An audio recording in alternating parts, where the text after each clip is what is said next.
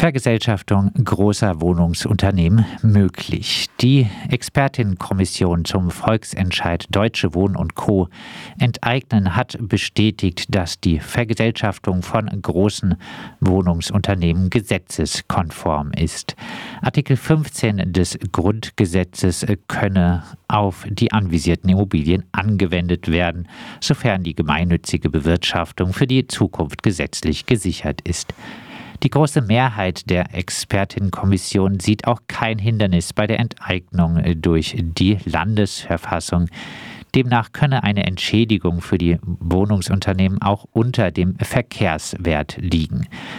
Die schwarz-rote Berliner Landesregierung scheint den Willen der Bevölkerung aber weiterhin nicht umsetzen zu wollen und versucht undemokratisch über ein Rahmengesetz und die Ankündigung erst einmal ein fernliegendes Verfassungsgerichtsurteil abwarten zu wollen, die Umsetzung des Volksentscheids weiter zu verzögern.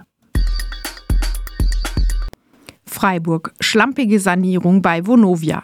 Im Augener Weg in Freiburg-Weingarten haben sich 85 BewohnerInnen einer Unterschriftenliste angeschlossen, die die Beseitigung von Müll, Ratten und die Reparatur der nicht funktionierenden Klingelanlage im Haus 2 fordert. Schon Monate können MieterInnen ihre Keller und Balkone nicht nutzen. Zudem scheint die Renovierung nach dem legionellen Problem zum Leidwesen der MieterInnen billig erledigt worden zu sein. Freiburg. Bewohner in Parkgebühren rechtswidrig. Die Freiburger Bewohnerparkgebührensatzung ist unwirksam, entschied das Bundesverwaltungsgericht. Anwohner in Parkausweise kosten äh, nun vorerst wieder nur 30 Euro statt im Durchschnitt 360 Euro. Für die soziale Staffelung, so das Gericht, gebe es keine bundesrechtliche Grundlage. Der alternative Verkehrsclub VCD erklärte, dass es in den Bewohner Parkgebieten mehr Platz als früher gegeben habe und die weniger zu und weniger zugeparkte Kreuzungen. Die Verkehrssicherheit also höher war. Die Zahl der BewohnerInnenausweise hatte durch die Gebühren um 60 Prozent abgenommen. Keine Grundrechte für Geflüchtete. Das Bundesverwaltungsgericht hat Klagen gegen Grundrechtseinschränkungen in Flüchtlingslagern zurückgewiesen.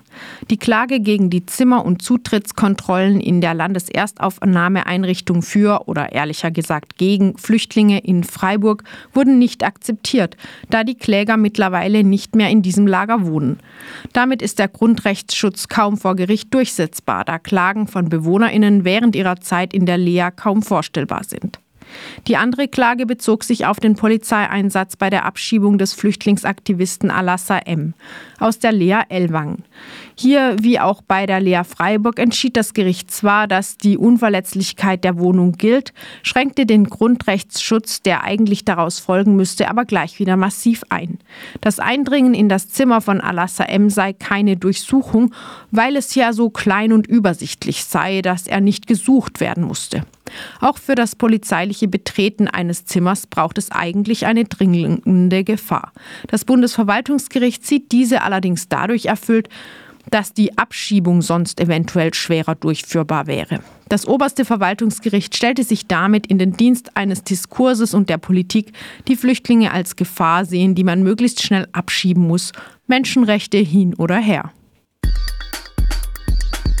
Freiburg, Polizeiburg rund um die Nachttanzdemo für subkulturelle Freiräume, die den Wegfall und den Mangel eben dieser kritisierte, zeigten sich das Freiburger Ordnungsamt und die Polizei mal wieder höchst repressiv und wurden dabei von der Badischen Zeitung, statt kritisch kontrolliert zu werden, massiv angestachelt. Ein etwas ausschweifendes sogenanntes Cornern am Lederleplatz im Stüdinger sorgte für einen reaktionären Shitstorm.